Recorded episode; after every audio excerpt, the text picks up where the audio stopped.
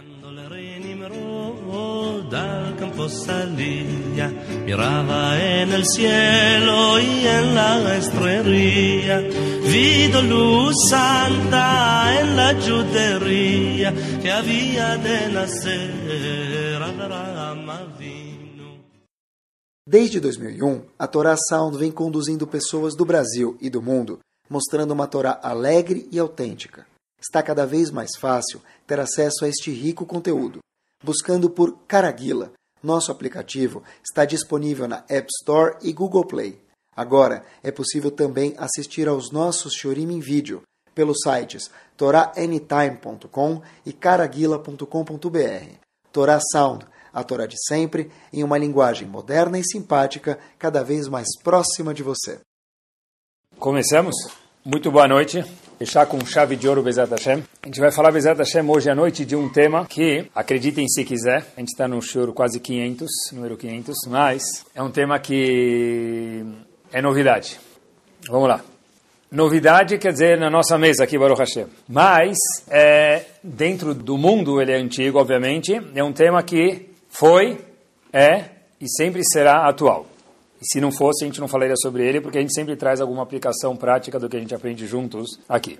Eu queria que vocês participassem para introduzir o tema junto comigo de um dinner. Sabem o que é um dinner? Um jantar para angariar fundos. Mas não se preocupar, que ele é só virtual, tá bom? Podem continuar com a mão dentro do bolso, não vai acontecer nada. É o seguinte, é um dinner virtual que a gente vai fazer aqui. Eu queria que vocês sentissem o drama do que acontece. É o seguinte: se a gente procurar muitas revistas americanas, eu gosto de ler bastante para aprender, para poder compartilhar com vocês, as propagandas de muitas revistas americanas de instituições judaicas, o que, que eles fazem? Eles conseguem, por exemplo, tal instituição, tal estivá, tal escola, tal hospital e daí por diante, judaica, fez 10 anos de aniversário, 20 anos, a gente vai comemorar, a gente precisa angariar fundos. Então a gente pega dois doadores, por exemplo, que eles vão match up o que você doar. Então, se você doa mil, quanto está entrando para a instituição? Três mil, porque tem mil seu, mais mil do A, que é o doador grande, e mil B, que também é outro doador grande, vamos chamar assim. Então, isso incentiva eu a doar e a instituição a ficar mais tranquila por um período grande de tempo. E assim que fazem e fecham o budget. Na verdade, essa é uma solução relativamente nova, na época, um dos melhores uh, coletores de dinheiro para instituições que houve na história do mundo é o Rav de Ponovich, Rav Kahanem, que fundou Yeshiva de Ponovich. Uma vez alguém perguntou, será que existe vida na Lua ou não? Então, eles falaram o seguinte, certeza que não existe. Aí falou, uau, sério, a Torá fala que não existe vida na Lua? Ele falou, não é a Torá, é o Rav de Ponovich. Fala, ele fala sobre isso? Fala, não. Porque se tivesse vida na Lua, ele já teria ido uma vez lá para arrecadar fundos para Ponovich. Ele era uma pessoa muito, muito, muito capaz. Inclusive tem uma história, que não sei se é famosa, se não virei agora, que o Rav de Ponovich chega numa cidade, e é um doador da morava lá, só que ele não tirou a ficha do doador. Ele sabia que o doador era uma pessoa que tinha muitos bens, mas não era uma pessoa do bem. Então, se uma pessoa tem muitos bens, mas não é do bem, ele não vai doar e não vai adiantar nada. Falou, qual o problema? Então, falaram para o de Ponovich, olha, esse doador ele é meio hostil, principalmente quando se refere a causas religiosas. Tá bom, Raul Polovich falou, já vim até aqui, vamos tentar. Ele entra lá, ele começa a explicar sobre educação, e o doador entra no, no embalo e começa a entender e fala, uau, eu também considero muito bem a educação. Então, Raul Polovich falou para ele, olha, Habib, se você gosta de educação e eu também gosto de educação, vamos unir o tio agradável, você, por favor, doa. Falou, eu dou para o senhor, disse esse doador para o Avdiponovich, só que eu não sou nada religioso, eu não tenho muita afinidade. Eu vou doar com uma condição. Qual a condição? Que na sua instituição, na instituição que eu vou designar meu dinheiro para, você escolhe não se use equipar. O Avdiponovich falou, por claro, se você doa o dinheiro, você pode escolher. E assim, disse o Avdiponovich, surgiu a escola Bet Yaakov, Bet Yaakov é uma escola de meninas no mundo inteiro, em Bnei Brak, o prédio foi doado para esse senhor. David Ponovich não, não mentiu. É uma escola que ninguém lá usa kippah. Nunca. Porque mulher não usa kippah. Então, falando em dinner, falando em jantar, o que, que vocês diriam, pessoal, que se viesse um doador muito mais sofisticado? Eles falaram o seguinte, olha, eu não vou match up o que derem. O que derem eu vou dobrar, como a gente falou até agora que está na moda. Não, vou fazer uma coisa melhor. É o seguinte, olha, quanto você precisa? Mil, um milhão, tá ótimo. faz o seu trabalho e não se preocupa. Disse esse doador para o diretor da instituição. Mas não é que ele não se preocupa, Hazako Baruch, Otfadar de elevador, que não diz nada. Ele não se preocupa quer dizer, está nas minhas costas. O que você conseguir para a sua instituição, beleza. Todo o resto que faltar, eu cubro. Meu? Halel Hagadol. Né? Rodul Hashem Kitov. Como é que é? Repete. Sim, você precisa de um milhão. O que você conseguir se esforça. Todo o resto que faltar, eu vou cobrir esta soma. Meu amigo, esse cara vai ganhar o maior beijo do mundo do diretor da instituição. O diretor da instituição nunca dormiu tão feliz e tão tranquilo na vida dele antes do de coletar o dinheiro. Agora é o seguinte, é o dinner mais é, difícil de encontrar foi esse. Eu nunca vi, nunca vi alguém que falasse para alguma instituição, pelo menos não é famoso, olha, coleta o que você conseguir, todo o resto eu cubro. Não existe isso. Isso até me lembra, tem uma história famosa, não sei se vocês conhecem ela. Tem um Rav que ele é chamado, as pessoas chamam assim, então vou repetir. Tem um Rav chamado, num lugar chamado Migdala Emek, Rav Grossman, ele é chamado também Rav das discotecas. Tá bom? Não que Deus me livre, ele é DJ, não é isso que querem dizer. Ele entra lá, chama pessoas. E, uma vez, onde eu dou aula, o Rav Shama escutou essa história dele, então história verídica. O que aconteceu? Ele estava em Migdala Emek, e o que aconteceu? Esse Rav Grossman contou que ele estava indo de Nova York para alguma outra cidade, pegar dinheiro para a instituição dele, ele tem uma instituição de pessoas uh, com menos condições financeiras. E já que ele viaja muito de uma cidade para outra, de um país para outro, ele tem muitas milhas, então Rav Grossman contou que ele pegou um upgrade. Ele chegou lá e foi para a primeira classe. Ele senta na primeira classe, a primeira classe está vazia, tem ele, um casal e um senhor muito, muito, muito, muito pesado. Ocupava duas cadeiras da primeira classe e a senhora. Então, o Rav Grossman falou, já estou do lado desse indivíduo. Eu não sei, parece que ele é Yehudi. O Rav Grossman levantou, tinha um DVDzinho pequeno com um filme, ele falou, olha, posso mostrar para o senhor e para a esposa do senhor um filminho de 10 minutos da minha instituição? 10 minutos é muito. Hoje em dia, você manda um filme de WhatsApp, dura 12 segundos, mais que 30 ninguém abre. Mas está no avião, está nas alturas, não tem o que fazer. O indivíduo falou, tá bom. Ele abriu o DVD e começou a assistir e tal. Terminou o filminho de DVD, passou 10 minutos. Então, o Rabino Grossman, o que, que fez? foi lá pegar o DVD de volta, vocês gostaram tal. No que ele foi pegar o DVD de volta, ele abaixou para pegar o DVD, ele esbarrou no botãozinho da cadeira, a cadeira vai para a posição vertical e o Rav Grossman cai em cima desse cara. Então ele não sabia qual a reação dele, ele falou para o cara, me desculpe, e você que deu um beijo na testa dele. Depois que ele deu um beijo na testa dele, ele falou: Eu estou acostumado a beijar as pessoas quando eu vejo assim de afeto, mas eu nunca vi esse cara na minha vida. O que, que eu fiz? Tá bom, ele olha para. Pega o DVD, volta para a cadeira dele, e Rav Grossman olha para o lado, vê esse senhor muito agitado falando com a esposa. Falou: Meu Deus, tem aqui cadeiras vazias, só eu e ele. O cara falou: Sheitar em mim aqui no avião. O que, que eu fiz? Na verdade, ele tem razão. Eu caí em cima do cara e dei um beijo nele. Ele volta e pede desculpa. O indivíduo falou: para ele, o senhor não precisa me pedir desculpa. Ele falou, não, você não entendeu, eu apertei sem querer o botão, caí, te beijei, zera, cancela tudo. Aí ele falou, deixa eu te contar uma coisa. Falou, esse senhor, história é verídica, pessoal. Esse senhor falou para o Rav Grossman o seguinte, eu já fui para Israel três vezes com uma finalidade. O meu macer devido é um milhão de dólares. E eu fui procurar uma instituição que eu tivesse algum link, alguma coisa que eu gostasse para dar. E as três vezes que eu vim para cá, no último ano eu não achei nada que, tudo é muito bom, mas nada que eu gostasse. Então eu falei para minha esposa, faz uma hora atrás, o próximo Yehudi que vier com qualquer instituição me dá um beijo na testa, ele vai levar um milhão de dólares. Rav Grossman apontou e falou o seguinte, está vendo esse prédio aqui do meu lado direito? Esse prédio foi construído com dinheiro de um beijo na testa. Beijo, literalmente, nos céus, Minas Shamayim. Esse é o doador que todo mundo está procurando. Se esse shur ficar famoso, né? Então a gente vai ver um monte de gente viajando aí, Shliheim aí dando beijo em todo mundo. Avião do Elad, né? Mas, olhem que interessante. Esse doador é o doador que todo diretor de escola, todo presidente de instituição, de hospital, de shivá, de qual que tiver, gostaria de ter. Olha, eu pago tudo. Vê o que você consegue, eu pago tudo. Vai receber copo de Mama Haruni, birkon, quadro de Asher Yatzar, foto do Havetz Haim, foto do Ravad Yosef, é presente não cada Rosh Hashanah, todo dia. Kolakavot. Capa da Halá, tudo. Agora, agora sim nós podemos abrir um Humash. Senão não tem graça abrir o Humash. Agora vamos para o Humash, que é a coisa mais legal. Não podia começar sim essa introdução do dinner. Na construção do Mishkan aconteceu exatamente a mesma coisa. O que aconteceu, meus queridos? Fizeram lá um petit comité de alguns chefes de tribo e eles se juntaram e falaram o seguinte: olha, Moshe Rabbeinu, nós gostamos do seu projeto, o beijo na testa foi na hora certa, mas o povo também quer participar, tudo bem. Vê o que, que o povo pode doar para construir o Mishkan no tabernáculo, que custava muito caro, porque era feito de ouro, muitas partes. Todo o resto, nós cobrimos. Como é que é?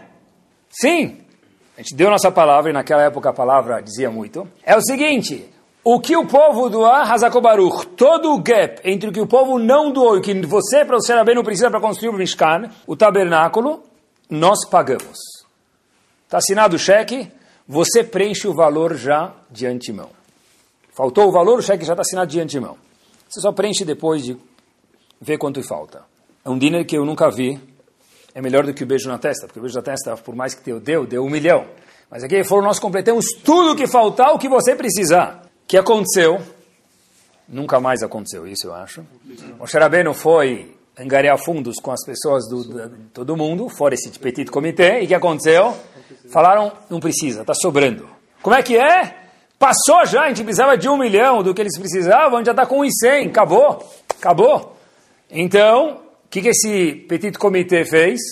Acabou não doando nada, porque não precisou mais deles. Da história inteira, qual é a pessoa mais nobre? Qual é o grupo mais nobre? O petit comitê que estava pronto a doar tudo ou o povo?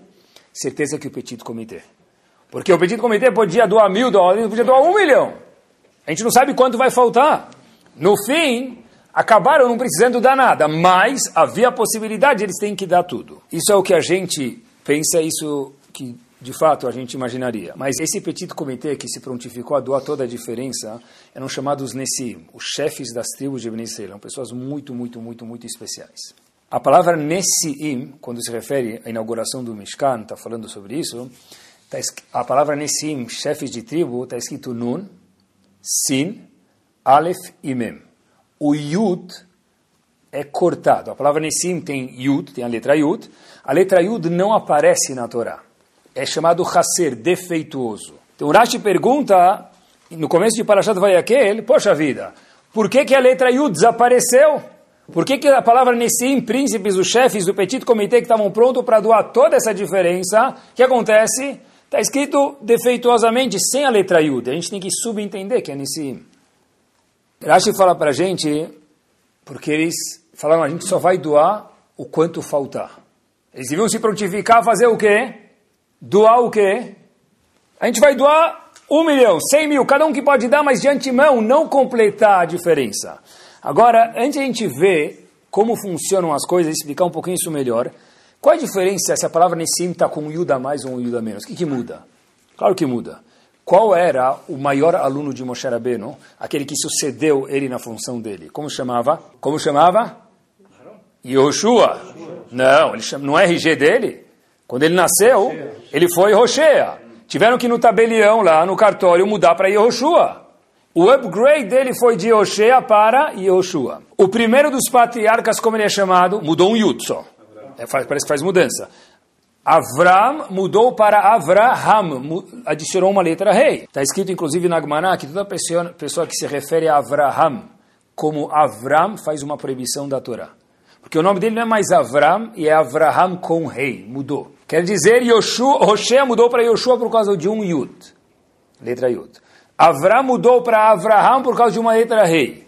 Pessoal, deve ser que uma letra faz diferença. Porque esse foi o show de Avram Avinu. Esse foi o show de Yoshua para Yoshua. Qual foi o erro dos Nessim, dos príncipes? Que é o doador que qualquer diretor de instituição gostaria de ter. Consegue o que você conseguir, eu completo todo o resto. Rav Chaim Shmulevitz para a gente é o seguinte, faltou neles agilidade. O que eles tiveram foi preguiça. Vê o que você consegue e a gente faz a diferença. A gente vai completar o gap que falta. Óbvio que no nível gigante deles, eu ainda acho que hoje em qualquer instituição estão procurando esse doador, e não sei se tem muitos, mas a nível da instituição, a instituição está boa. Vai angariar fundos. Mas a Torá está olhando para o ser humano nascer, para as midot deles, e as midot deles estavam defeituosas em um ponto. Qual ponto? Atzlut, preguiça. Os Nessim falaram, olha, o que vocês, a gente vê o que vocês conseguem aí com o povo, depois a gente completa. Diz a Torá taxativamente, faltando um Yu do nome deles e ficou defeituoso, falando a Torá para a gente o seguinte, olha, o nome de vocês para sempre vai ficar no Sefer Torá, na Parashat aquele defeituoso. Por quê? Porque vocês deviam falar nesse nós vamos dar X. Independente do valor, faltou a iniciativa, ficaram laid back, na zona de conforto. conforto.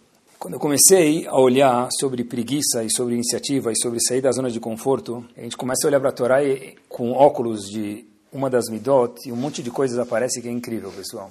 Qual a primeira coisa que Avram Avinu fez em Akedat Yitzhak? Olha que espetacular. A gente passa despercebido. Está escrito, e parece que não tem nada a ver com Akedat Yitzhak. Isso, o décimo teste, o teste morte de Avram Avinu, quando Hashem falou para ele, pega teu filho e vai sacrificar ele, está escrito na Torá, vai Ashkem Avraham Baboker. Avraham Avinu acordou de manhã. Virash fala para a gente que veio cortar, que ele acordou de tarde, óbvio que ele acordou de manhã. Ele acordou o quê? Depois das duas da tarde, já estava escurecendo, ele perdeu o breakfast? Não. Diz Rashi, o que, que isso vai ensinar para a gente? Porque a Torá conta para a gente. Nizdares le mitzvah. Rashi fala para a gente que ele foi ágil para mitzvah. O que faltou nos Nessiim o que faltou nos príncipes que falaram do dinner, olha, a gente completa o que faltar, no nível gigante deles, mas faltou a midar, eles ficaram preguiçosos. O oposto foi o começo do teste de Avram Avinu no décimo teste. Vai Ashkem Avram Baboker. O que, que ele fez? Acordou cedo para selar o cavalo dele, o burro dele, para fazer a Kedat Yitzhak. Isso é uma coisa nobre? É, porque a Torá fez questão de contar isso para a gente. Na linguagem dos jovens, eles chamam isso de topilhado. Já ouviram falar essa linguagem? Eu estou pilhado. O que é estar pilhado? Estou pronto, manda bala. Estou elétrico. Isso, pessoal, que é o contrário de Atzlut. Atzlut é preguiça, para trás, e vai Ashkem Avram Baboker é ir correr, é acordar. Os Nessim, o que, que fizeram? Ficaram o quê? Preguiçosos. Mas eles iam doar, tá certo que eles vão doar. Mas a nível pessoal deles faltou o quê? Agilidade. Por que a preguiça ela é tão grave na vida de uma pessoa? Por que preguiça é tão grave? Atzlut em hebraico. Olha que interessante. Estava procurando um pouquinho. A gente sabe que tem um Midrash. O Midrash conta o que aconteceu por trás do Sefer Torah, atrás dos bastidores. Fala make-off, mas algum tipo de coisas que a Torá não conta, mas é importante que a gente saiba. O Midrash Rabbah, em Bamidbar, conta para a gente o seguinte. Hashem Tzadik Ivchan. Traz um passo que fala para a gente o seguinte. Hashem, que ele é Tzadik, ele consegue detectar personagens importantes e testar pessoas e faz as pessoas crescerem. Avram Avinu, como virou Avram Avinu, diz o Midrash, o que, que, ele fez? Dez. Dez testes. Senão ele teria sido mais um Abrão que anda aí na rua. Yitzhak Avinu, o que, que ele fez para ser Yitzhak Avinu? Olhem que interessante, o Midrash não fala aqui, o Midrash fala o seguinte, o Midrash fala, que está escrito em Parashat Toledot, o seguinte, depois que Avram Avinu, o, cavou alguns poços, e poços era a forma de riquezas que eles guardavam para poder sobreviver, Yitzhak foi cavar alguns poços. Vieram os Plishtim, um povo dos Filisteus, que fizeram? Cobriram. Yitzhak foi de novo cavar, eles cobriam, cavar e cobriram. Então, Yitzhak foi lá, o que ele fez? Sem brigar com eles, tentou de uma forma suave e cavando os poços que o pai dele tinha cavado e os Plishtim tinham coberto. Pessoal, olhem que espetacular. Diz o Midrash, quando Yitzhak foi abençoado, logo depois disso. Se a gente olhar na, na Torá, em Parashat Toledot, ele cavou e os Plishtim cobriam. Cavou e cobriam. Depois que ele fez isso algumas vezes, sem ter preguiça, está escrito na Torá, imediatamente depois, Yitzhak foi abençoado. Yaakov, Yaakov não faltou. Como que ele virou Yaakov Avino? Teve Esav perseguindo ele desde que ele nasceu. Antes de nascer, melhor dizendo, Esav já estava segurando ele. Rachel, o que aconteceu? Ele foi pedir para o sogro dele casar com Leá. Mandaram para ele quem? Ah, pediu para o sogro dele, obrigado. Casar com Rachel, mandaram para ele quem? Leá. Depois ele teve uma filha, como chamava? Dina. Essa filha foi violentada. Não é estado, o jornal Estado de São Paulo, 2017? Época do Sefer Torah, Diná foi violentada. Imagina que vergonha para Yaakov. Depois, quando ele estava pronto para ficar no relax, descansando, quem nasce? Yosef. Yosef, o que acontece? Por 22 anos desaparece dos pais e o pai nem sabia onde ele morava mais, se estava vivo. Olha que interessante. Então, Avraham passou por testes. Yaakov, Yitzhak e o próprio Yosef. Yosef ficou preso 12 anos na prisão. O que era a prisão de antigamente? Não era tornozeleira. Não era viajar com tornozeleira. Não era... Não, não tinha um quebra-galho. Como que era? É ficar num poço sem luz, sem nada. Eu não sei, eu, uma coisa que me chama muita atenção é como esses grandes homens não entraram e permitem em depressão. Doze anos num poço escuro. Doze anos! Yosef, depois disso, como ele é chamado? Depois que ele passa por um teste também com a mulher do Potifar, é chamado Yosef a Tzadik. Avram, Yitzhak, Yaakov e Yosef, vamos terminar por aqui, que o Midrash aborda esses quatro. Hashem Tzadik Ifchan. Como que eles viraram Tzadikim? Porque Hashem testou eles. Se Avram Avim tivesse falado, sabe o que? Deixa rolar, eu não, eu não, não é para mim esse teste. Se Isaac tivesse falado, eles cavaram uns poços. Para com isso, vai. É, vamos pegar no bebedor água aí, deixa, vamos achar outro jeito. Se Jacob tivesse falado, ah, Esav que é Abrahá, Bechorá, deixa ele pegar, eu não vou pegar, eu não vou brigar com ele. Tá bom, mandaram Leá, eu caso com Leá, deixa, eu não quero casar com Rachel, então eu mudo de ideia. Se eles tivessem ficado no mundo da preguiça, se o sonho deles fosse ser o quê? Test drive de colchão, que é o sonho de muitas pessoas, né? Meu sonho é ficar experimentando colchões aí, né? Densidade 30, 25, entre um e outro você dá uma adormecida. Se eles não suassem a camisa, a gente nunca ter Avram Avinu, nem Tzchak Avinu, nem Yaakov Avinu, nem Yosef Atzadik. Porque o fato é que eles não tiveram absoluto preguiça, eles saíram da zona de conforto, falaram, tá, a gente vai no português claro enfrentar o desafio que nós temos. Quem foi o contrário de Avram, Yitzhak, Yaakov e Yosef? Olhem que espetacular. Olhem nesse prisma. Tem dois irmãos que não terminaram muito bem. Quais são eles? Cain e Hevel. O que aconteceu? Está escrito na Torá. Cain matou Hevel. Foi o primeiro assassinato da humanidade. Ele abriu a porta por uma coisa muito ruim. Qual a história, brevemente? Cain traz um corban. Escutem, Cain inova, repito, inova o conceito de um corban, de uma oferenda para Hashem. Hevel vem e copia isso. Ele vai na máquina de Xerox e copia. Só que com uma diferença. Hevel traz um korban show, espetacular, o mais chique que tinha. Chocolate suíço. Enquanto que Caim trouxe um chocolate mais brasileiro aí. Ele trouxe uma caixa por 10 reais. O meio quilo. Tá bom. Hashem aceitou o korban de Hevel, que era o mais chique, mesmo que copiou Caim e não de Caim. Caim ficou muito chateado. Muito chateado. Vai por Alpanav, ele ficou chateado demais. Hashem fala para Caim, antes dele matar Evan, Habib, por que, que você está triste? Hashem falou para ele o seguinte, porque teu corban não foi aceito? Não tem problema, traz o melhor, eu aceito. Tá bom? Logo depois na Torá está escrito o seguinte passuco, vai Akom Cain Evel, Cain levantou para Evel, Ahiv, o irmão dele, vai ergueu e mata ele. Como assim? Hashem acabou de falar para ele, traz um corban melhor, chocolate suíço, eu aceito. Pessoal, na vida tem duas formas de lidar com qualquer problema. Escutem com carinho. O primeiro é enfrentar o desafio, sair da zona de conforto e trabalhar. O segundo é quando eu tenho um problema na minha frente, eu mato a vítima do problema.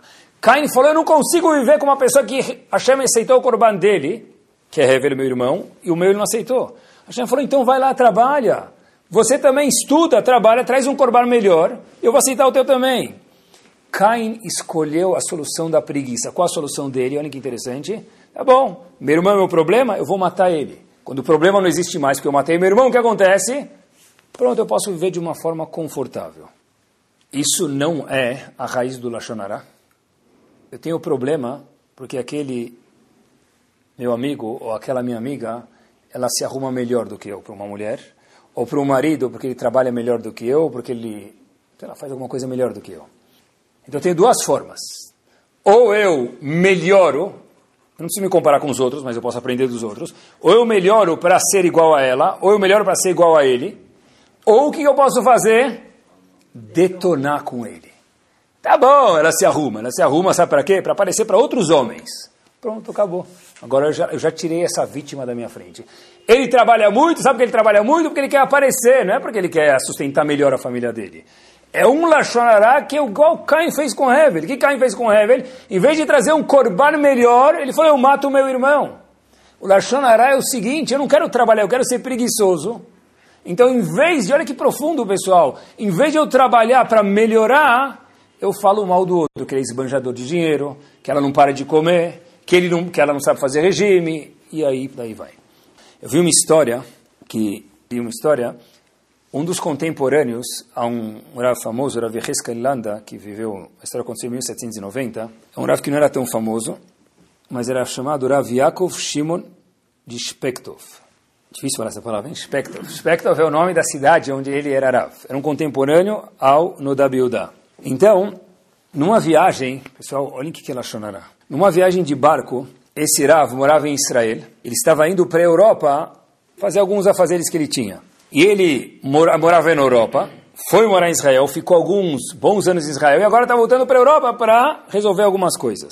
Como que se ia de Israel para a Europa em 1790? No melhor dos casos, de barco, muito bom. Ele não tinha visto os amigos dele, a comunidade, faz muitos anos já na Europa, onde ele morava faz tempo e agora estava em Israel. Pegou o barco e o barco não era tão difícil e tão assustador isso antigamente, mas era trágico. As ondas do barco que começaram a subir mais e mais e tempestade. E muitas pessoas desmaiavam de tanto que o barco ia para um lado ou para o outro. Ficaram doentes muitos, alguns morreram. Esse Rav, Yaakov Shimon Spektov, ele chega na Europa e por três semanas ele não procura ninguém, ele se esconde e só depois de três semanas ele aparece lá. Então, uma pessoa que sabia que ele tinha chegado na cidade perguntou para ele: ah, o senhor veio para a Europa para fazer algumas coisas, por que, que, por três semanas o senhor se escondeu? Olha, o que, que ela chonará? Ele falou o seguinte: olha, eu já estou morando em Israel faz alguns anos, o pessoal da Europa não me vê faz tempo. Se eu chegar aqui na Europa, na minha cidade natal, depois de dias e semanas no barco em tempestade, fraco, pálido e com mal-estar, as pessoas que vão me ver vão falar o quê? Qual o report que ele tem para trazer para a gente de Israel? Que Israel é horrível. Então ele se escondeu, meus queridos, por três semanas até ficar forte de novo. A barriguinha talvez dá uma crescidinha. Opa, já está sadio. Sinal de saúde. Poxa vida, deve ser que Israel é bom mesmo. Isso é o cuidado para não falar Lashonará. Mas a raiz que tem, meus queridos, do Lashonará, uma delas é a preguiça. Eu não quero trabalhar, então é mais fácil falar mal dos outros, mas é muito menos saudável. Cuidado nas férias quando voltar, Israel para voltar, falando bem de lá. Ou se esconde três semanas. Voltamos para para a preguiça. Estava lendo, eu procurei bastante. Tem muitas pesquisas, mas ninguém tem certeza por que as pessoas bocejam. Preguiça? A gente está falando? A universidade daqui fala isso, a de lá fala aquilo, cada um fala outra coisa, mas se estima muitas coisas, mas ninguém sabe qual é a causa do bocejo. Bocejo, ele é contagiante? Alguns dizem que sim, não sabem a causa, mas não sabem. Da onde vem a vontade? Sei lá. E nem por que as pessoas abrem a boca quando elas bocejam, também não sabem isso. Ah, sei lá, para sair o ar. Podia sair o ar pelo nariz, podia tossir. Bom, mas, de alguma forma ou outra, Bocejar ou o ato de ser preguiçoso, com certeza, mesmo sem saber a razão, ele é contagiante. Olhem que show. Rabbeinu Yonah, que é um dos Rishonim, ele tem um comentário sobre Pirkei Avot, e no fim do segundo pérec ele fala o seguinte: Kiteva Adam, qualquer pessoa, a natureza de qualquer ser humano, leit atzel, é ser preguiçoso. Quer dizer, se nós somos preguiçosos, se você se identifica como pessoa preguiçosa, bom, você faz parte de um ser humano normal. Ve'en Adam nitzol mimena, ela yeshmarbe veshmamit. Tem pessoas que são muito preguiçosas, diz Yonaná, e tem pessoas que são poucas, mas não tem ninguém que não é preguiçoso. O normal de um ser humano, homem ou mulher, é ser preguiçoso. Quer dizer, tem a ver isso com Adam Arishon e com nós no século 21 também. Por que, que é bom saber que todo mundo é preguiçoso? Porque quando você tem um filho preguiçoso, você entende que ele faz parte da regra do Rabi Yonaná, que ele é normal. Quando você tem um marido preguiçoso, entende que ele faz parte do Rabi Yonaná, que ele é normal, porque é voto. Quando você tem uma esposa preguiçosa, entende que isso é normal. Ah, então Deixa rolar? Não. Mas o normal, o neutro, o parve da pessoa é ser, diz o Messilat Echarim, uma pessoa pesada. Um pneu murcho. Uma pessoa que não tem vontade de fazer as coisas. Outro dia, um aluno chegou, demorou para entrar na classe. E aí, Não era a primeira vez. Eu falei para ele, o que aconteceu, querido? Vai, de novo? Ele me deu a melhor resposta possível. Ele falou o seguinte, olha, Rabino, você sabe que a gente só acorda de manhã quando? Quando a pessoa dorme, a Neshama dele sobe. Quando ele acorda, Hashem devolve a Neshama. Rabino, hoje Hashem não estava querendo devolver minha Neshama. Espetacular. Eu falei, olha, pode fazer isso mais vezes. Mas, qual é o maior inimigo de ser uma pessoa zariz, ágil, que é o contrário de preguiça? Qual é o maior inimigo das risu da agilidade? É aquele, boné, aquele botão soneca lá do, do celular. Snooze, né? Eu nunca vou esquecer isso. Eu tinha uma pessoa que, nem onde, um lugar lá onde eu estava, nem em algum lugar, e aí, eu nunca vou esquecer isso. Colocava o alarme para seis e meia, você voltava às nove e meia da manhã, estava tu, tu, tu, tu, o melhor amigo dele era o botãozinho. Tem gente fala, eu preciso acordar às sete, eu coloco o botão a partir das seis. Acorda a casa inteira, vem os vizinhos, mas quem tinha que acordar? Não. Dormindo. Que é a mitad eterno. Tem um Dayan, Dayan é um, como fala Dayan? Um juiz em, na Inglaterra chamado Dayan Duner. Ele contou uma história que Rav Chaim Kanievski, sabe quem era Rav Chaim Kanievski? Eu não sei exatamente quem é. O pouco que a gente escuta é o que a gente sabe, mas ele é muito mais do que a gente escuta. Rav Chaim Kanievski tinha um Havruta. Para estudar tete a tete com Rav Chaim Kanievski tem que ser muito bom. Eles estudavam muitas vezes, todos os dias, um certo período. E eles acordavam muito cedo, estudavam, e depois eles paravam algum momento para descansar um pouquinho e continuavam o estudo. Nesse momento de parar para dormir, como eles acordavam? Como? Todos os dias via uma mosca, bzzz, fazia barulho eles acordavam, todo santo dia. Mosca, que era o shaliach para de acordar. Não falhava a bateria, nada. Todo santo dia. Um dia, esse Havrut Rav Chaim Kanevski não veio. O Rav Chaim Kanevski falou para ele, o que aconteceu? A mosca não veio? Falou, veio, mas eu apertei o botão soneca nela, bzz, não matou a mosca, mas apertei o botão soneca, dormi de novo, eu perdi a hora. Rav Chaim Kanevski deixou esse Havruta para sempre. Só olhem quanto é grave a preguiça. Estamos falando de pessoas gigantes. Para eles é grave, mas para a gente tem também uma fuligem de quanto que é grave ser atzel preguiçoso. Eu costumo dizer para todos os meus alunos, se você não ganhar desses cinco minutos agora, esses cinco minutos que você está sempre enrolando vão te perseguir a vida inteira. Vou repetir de novo. Se você não ganhar desses cinco minutos e pular da cama, ou for fazer alguma coisa que precisa, for pagar uma conta, for fazer uma reunião, for sentar com alguém, for conversar com alguém, for fazer alguma coisa que você sabe que é importante, dá cinco minutos apertar o botão soneca de alguma forma ou outra, esses cinco minutos vão perseguir a pessoa para o resto da vida. Por quê? Porque quem chega atrasado no Minyan Netz, que é muito cedo, ele chega atrasado quando ele vai rezar às sete e meia da manhã também. Quem chega atrasado quando ele reza às sete e meia, quando o Shaharit de Shabbat é oito e meia, ele também chega atrasado. E quando é horário de verão e começa às nove, ele também chega atrasado. Porque a, a chegar atrasado, apesar que essa é a natureza da pessoa, acaba virando um pouco de uma doença. E a pessoa tem que tomar cuidado para não alimentar isso, se é que essa é a natureza do ser humano, como o Rabino falou para a gente. Outro dia eu estava no hospital, tinha uma pessoa tava, da minha família sendo operada, eu, era cinco da manhã eu estava lá, eu já vi o doutor lá no, no pagode já. Falei, doutor, o senhor estava no consultório ontem, 11 da noite, eu sei. E hoje, 5 da manhã, já está... Ele falou assim para mim uma coisa. Senhor Ricardo, dormir é para os fracos. Depois que eu vi quanto ele cobra a operação, eu vi que tem. Quando ele mandou a nota da operação, eu vi que que faz dele forte. Os outros ficam fracos quando caem na mão dele.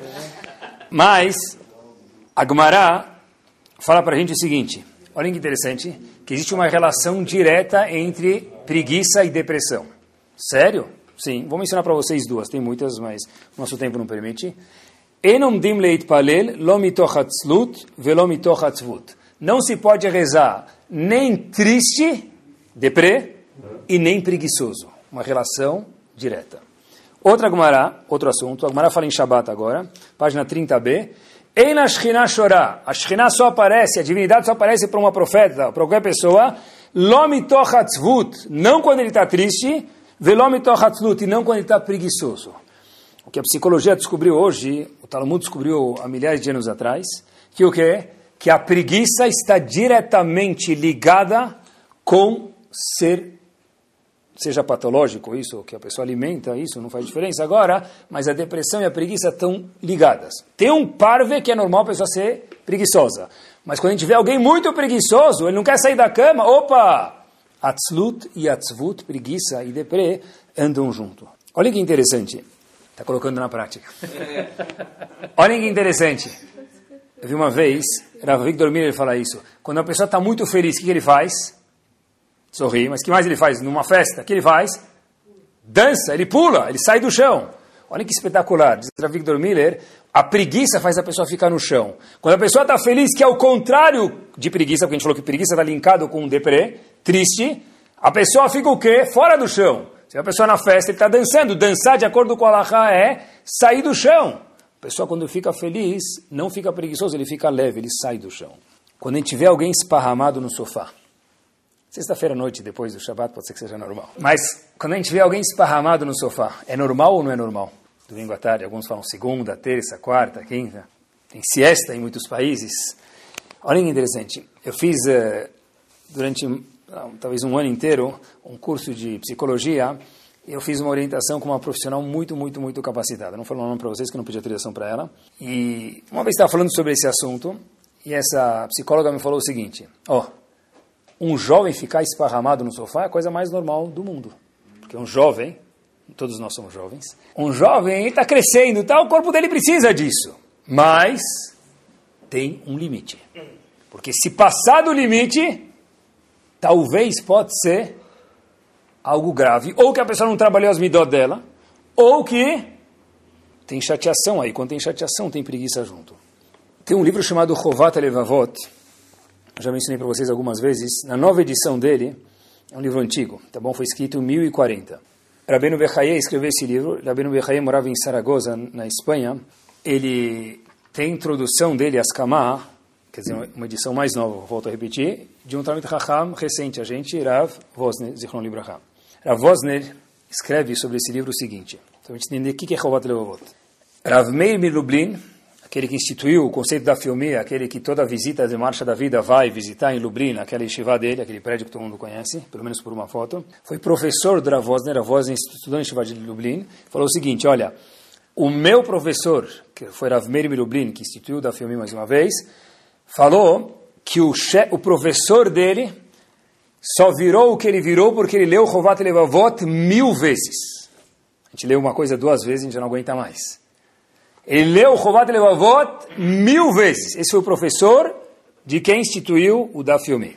Rabbeinu Bechaye, que é o autor desse livro, é chamado o Dayan Asfaradi, ele tem na Akdamá dele, na introdução do Chovat Levavot, ele fala o seguinte, eu, Rabbeinu Bechaye, não sei árabe tão bem. E daí? Ele falou que se eu escrever o livro em outro idioma, não vão ler, porque o idioma que as pessoas mais conhecem agora é árabe. O Chovat Levot foi escrito em árabe em 1040 e foi traduzido para o hebraico em 1161. Então, ele escreveu em árabe. Mas ele diz ele que dentro da barriga dele teve muitas divergências. Ele falou, olha, Rabbeinu Bechaye, autor do Chovat Levavot, eu cogitei em não escrever o livro. Por quê? Eu falei, eu nem sei árabe tão bem. Como é que eu vou escrever um livro de Mussar se eu nem sei árabe tão bem? E se eu escrever em outro dialeto, ninguém vai ler. Mas, Rabbeinu Bechaye fala, sabe o que me fez escrever esse livro? Porque eu achei que talvez eu não queria escrever por preguiça. Esse negócio do árabe e não árabe era um pretexto que tinha dentro de mim. Então eu fui lá e escrevi o livro. Ele fala uma frase. Daqui eu aprendo, diz Rabbeinu Bechaye, que o professor do Rav Meir Lublin falou que só virou isso, diz a voz dele, porque ele leu o livro mil vezes. Meazeirut, a pessoa tem que ser cuidadosa Shelot Arbelezer, de não ser muito cuidadosa. Se a pessoa pensa mil vezes antes de fazer alguma coisa, talvez tenha vestígios aí de Zeirut. Eu vou pensar, vou analisar. Meu, vai analisar, vai ficar com 120 anos analisando ainda. Move, se mexe, zariz, pilha. Diz Rabbeinu Bechaye, muitos conhecimentos que eu tenho não teria colocado em prática se não fosse esse medo que eu tinha de não ser preguiçoso. Por isso que eu escrevi o livro. Porque se eu achasse não tenho capacidade, não consigo. E no fundo eu vi que isso era preguiça. Hoje em dia a gente não teria na biblioteca o livro chamado Chovat Alevavot. Está falando hoje com um jovem, estou terminando. O jovem falou assim para mim, Rabino, até gosto de comer uma pita, mas não rola. Falei, por quê? Ele falou, amotzi. Amotzi, amotzi só no Shabat.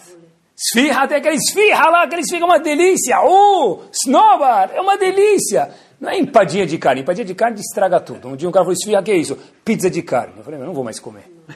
Esfirra não é pizza de carne. Quem conhece sabe que esfirra é esfirra. O que, que é? Tá, amotzi, para com isso, vai.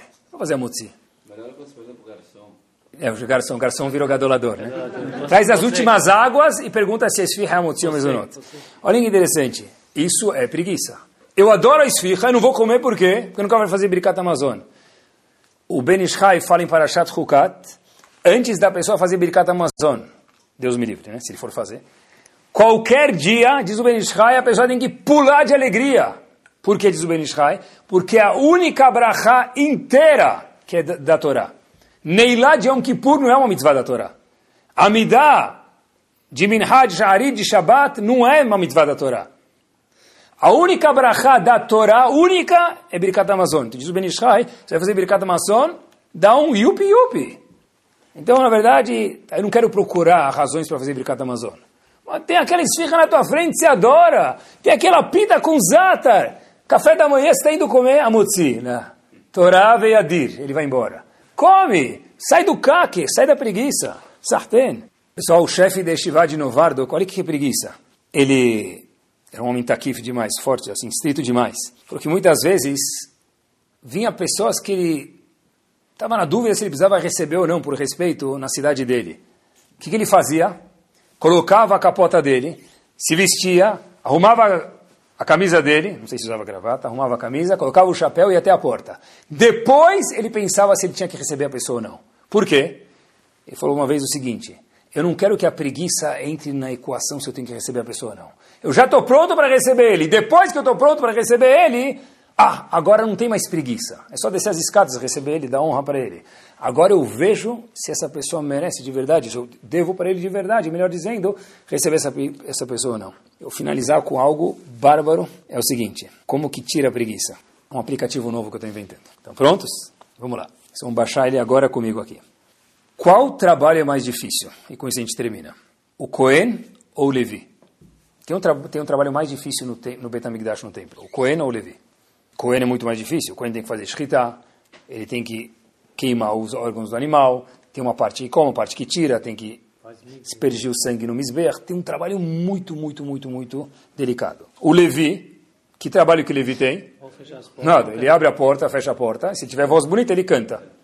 Ashoreshira, pronto. Se eu souber Ashoreshira, não vai rolar, então eu vou virar porteiro. Só isso. Olhem que interessante. Em Parashat Balot está escrito que o Levi, assim Rashi traz, o Levi tem cinco anos de curso para trabalhar no Betamigdash. O Cohen não tem curso, não está escrito na Torá, talvez seja uma semana, um mês, ele pegou em um mês e já pode trabalhar. Então, tem um oral chamado, um oral que vem dos Estados Unidos, chamado Rav ele tem um livro chamado Shemen Hatov, ele faz a seguinte pergunta, por que, que um Levi que tem um trabalho simples, ele tem cinco anos de estágio para poder, depois disso, trabalhar no Betamigdash, enquanto que um Cohen trabalha o quê? Trabalho muito mais complexo, ele pode fazer um mês intensivão, faz o cursinho intensivão e já vai trabalhar. Por quê? Olha que espetacular. Ele fala algo espetacular. Ele fala o seguinte, o Cohen, quando começa a trabalhar no Betamigdash, ele trabalha até quando? Até os 60. Até os 120 anos bem vividos. O Levi trabalha quanto tempo? Dos 30 aos 50. Não pode começar antes dos 30 e nem terminar depois dos 50. Então, pessoal, olha que espetacular. Ele fala o seguinte: o Levi, o trabalho dele é muito menos técnico, muito menos leis, mas o tempo dele é muito menor. Então, o Levi tem uma preparação maior para o quê? Para fazer tudo seis estrelas. Já o Cohen tem um trabalho tão, tão complexo, mas ele tem tanto tempo que ele pode aprendendo com o tempo algumas coisas e por isso que a Torá não dá esse preparo de cinco anos para o Cohen, que dá para o Levi, mesmo que o trabalho de Levi é muito mais complexo. Olhem que espetacular, e o que isso tem a ver com Atzlut? Acho que tudo. Pessoal, quanto tempo dura o casamento da pessoa? Tem gente que faz bodas de ouro, bodas de qual o próximo depois? Diamante, Baden. Se fez alguma boda, já nem lembra, porque um já não enxerga, o outro já não cheira, o outro já não vê. Casamento não é para sempre. Os filhos não são para sempre. Bezat Hashem, eles vão casar, e você vai ter que entregar ele para sua nora, para o seu genro, e Massarame. Eu vou ficar na casa dele, não vai ficar na casa dele, precisa ser uma sogra espetacular, e um sogro espetacular, você vai deixar ele viver como te deixaram viver.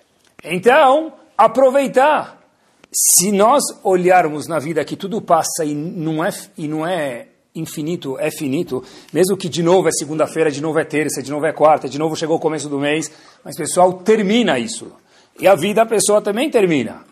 Então, tem coisas que a gente nunca mais vai ter oportunidade. Levanta da cadeira e faz, porque a oportunidade pode nunca mais voltar na vida. Quer dizer, como é que eu faço para cesaris? É, vai atrás da oportunidade, corre. A gente pode cesaris também com Eudim que moram em Israel. Vou contar só uma história para terminar. A gente, em vez de falar, ah, eu tenho pena dos Eudim de Israel, não, sei o que, não tem que ter pena, tem que contribuir. Vou contar uma história curta para vocês, para a gente ver. Poxa vida, se eu sou Yehudi, eu sou sionista, eu não sou sionista, não é daí, mas são Yehudis, tem que sentir pelos outros Yehudim. Logo depois da guerra de Yom Kippur, Rav Chaim Shmulevitz, chefe de Shivadimir, Yerushalayim, ele estava andando nas ruas e ele vê um hayalo, um soldado do exército, andando muito devagar. Ele chega mais perto, vê que o indivíduo está cabisbaixo, andando muito devagar, aconteceu alguma coisa, e por que isso? Rav Chaim Shmulev, Zichron Libraha, chega mais perto e vê que não tinha pergunta, que o indivíduo não tinha uma, uma perna. E Rav Chaim Shmulev olhou para ele, e o soldado falou, olha Rav, não se preocupa, você não precisa ficar com pena de mim.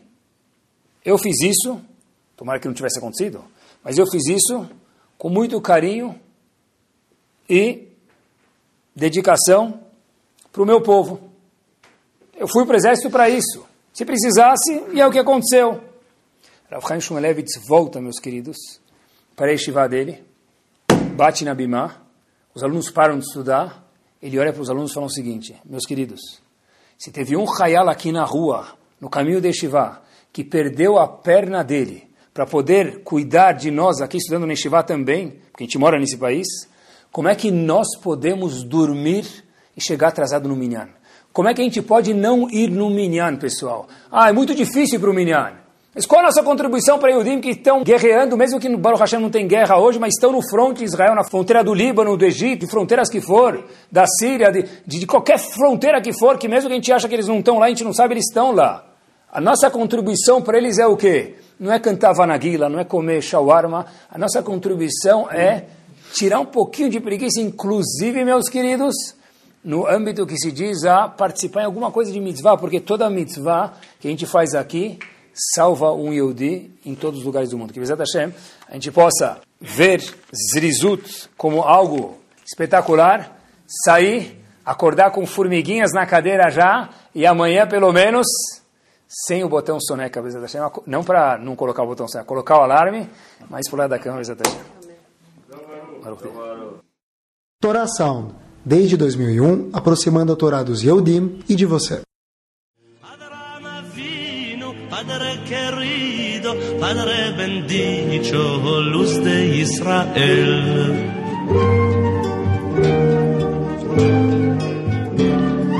La mujer de Terach quedó preñada, de día en día él le preguntaba, ¿de qué tenés la cara tan demudada? ella sabía el bien que tenía. Adrama vino, Padre querido, Padre bendito, luz de Israel. Adrama vino, Padre querido, Padre bendito, luz de Israel.